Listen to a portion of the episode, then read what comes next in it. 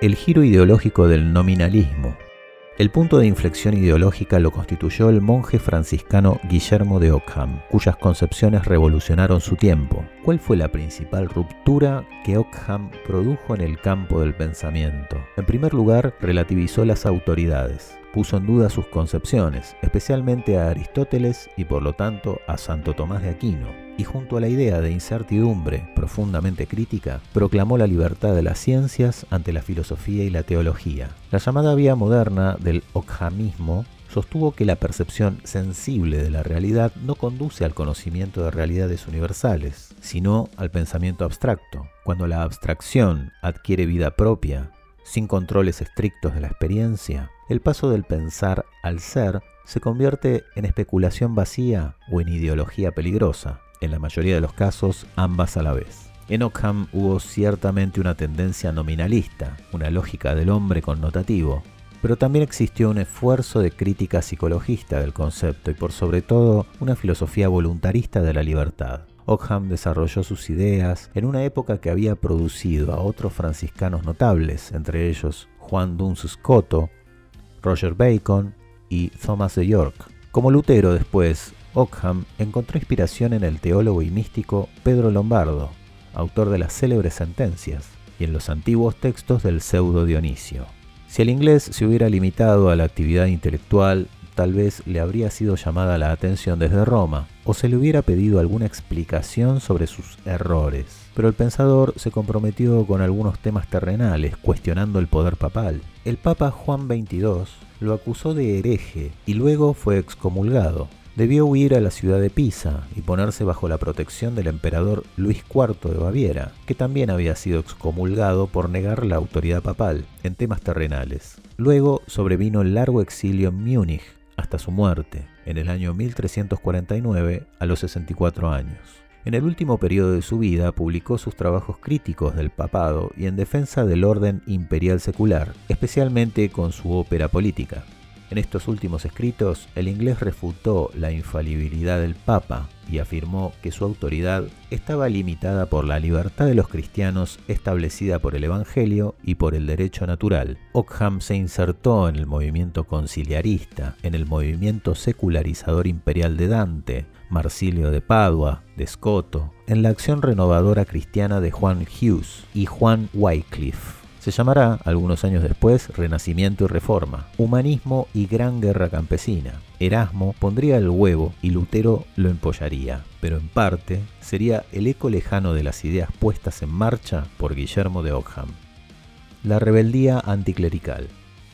Para poder comprender el papel que tuvieron durante toda la Edad Media las corporaciones y guildas de constructores, arquitectos y trabajadores, hay que tener en cuenta por un lado el clima ideológico y el imaginario popular descripto, y por el otro fundamentalmente la situación económico-social.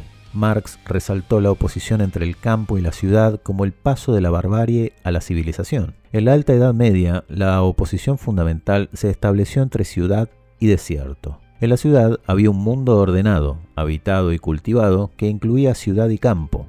El desierto era lo no cultivado y salvaje, es decir, el bosque. La iglesia era hostil a las ciudades considerándolas fuentes de concupiscencia y pecado, y por eso, durante la primera edad medieval, hubo una anemia urbana que fue acompañada por una anemia monetaria. Los centros de iniciativa cultural no fueron las ciudades, sino los monasterios y el Palacio Real. En la canción de Rolando se expresa la situación social y los deseos feudales.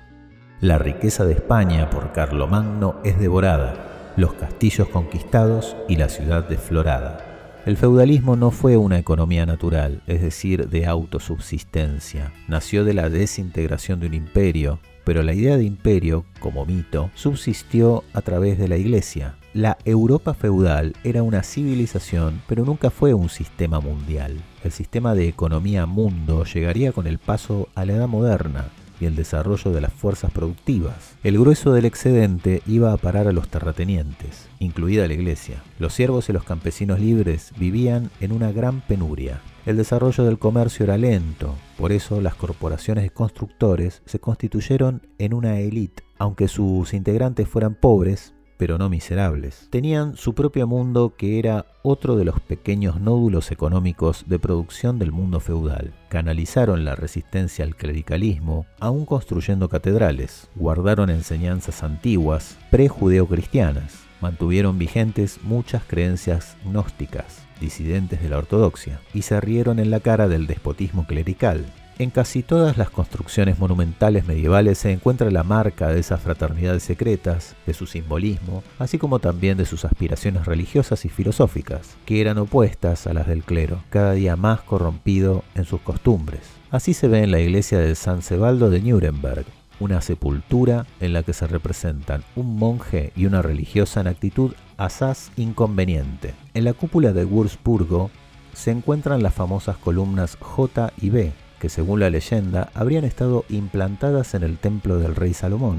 En Estrasburgo, en la galería superior de la catedral, se vean un puerco y un carnero llevando como una reliquia un zorro dormido. Seguía a estos una perra y precedían el cortejo un oso y un lobo, que portaban una cruz y un cirio encendido. En el altar decía la misa un asno, en la iglesia de Doberan, en el Mecklenburgo, se encuentran varios dobles triángulos colocados en sitios significativos y sobre las columnas tres hojas de parra atadas en forma masónica. También se ve un retablo bien conservado que denuncia las opiniones religiosas del maestro constructor. En primer término, tres sacerdotes dan vueltas a un molino en que se trabaja la enseñanza dogmática.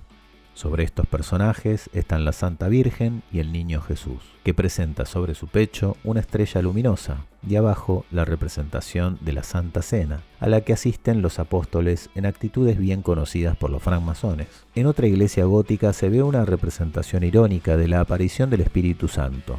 En la de Brandeburgo, una zorra revestida por los ornamentos sacerdotales predica a una manada de gansos. En la Catedral de Berna, se representa el juicio final y entre las mujeres figura un papa. Ni las excomuniones, ni los entredichos, ni las hogueras pudieron detener o reprimir el desarrollo del género humano y de su conciencia libre. Tampoco a las logias de los canteros y demás corporaciones que fueron el asilo para muchos perseguidos. La condena papal preventiva de 1189 por el Concilio de Roma, Canon 25, no tuvo aceptación y quedó en desuso. Luego, en el año 1326, en el Concilio de Aviñón, Canon 37, Roma trató de regular el funcionamiento de las corporaciones, pero éstas tenían sus propias normas, enseñanzas y formas de reconocimiento de sus miembros, e ignoraban las normativas del clero. En 1459 los canteros de Estrasburgo decidieron consolidar las antiguas ordenanzas y reglamentos internos de las cofradías germanas. Se reunieron en capítulo, recordando los reglamentos monacales que titulaban capítulos de las grandes asambleas anuales. Establecían normas morales muy estrictas sobre la relación entre los miembros y de estos con extraños. Se respiraba amor fraternal, compañerismo, ayuda mutua y un ideal de justicia. Estos documentos se publicaron por primera vez en la obra Los tres monumentos históricos más antiguos de la cofradía de los francmasones alemanes, que es una obra de Heltmann, a Arán y fue publicada en 1819, copiado de un manuscrito de la Gran Logia de Estrasburgo. Después fue insertado en los escritos sobre la reforma de la masonería de Krause, en el libro Logias de la Edad Media de Heideloff. Nuremberg 1844, en la francmasonería y su verdadera significación de Kloss, donde se agregan otros reglamentos de las corporaciones inglesas y se hace un juicio comparativo entre unos y otros, y en el compendio de la historia de la francmasonería de Fallou, Passim y Keller.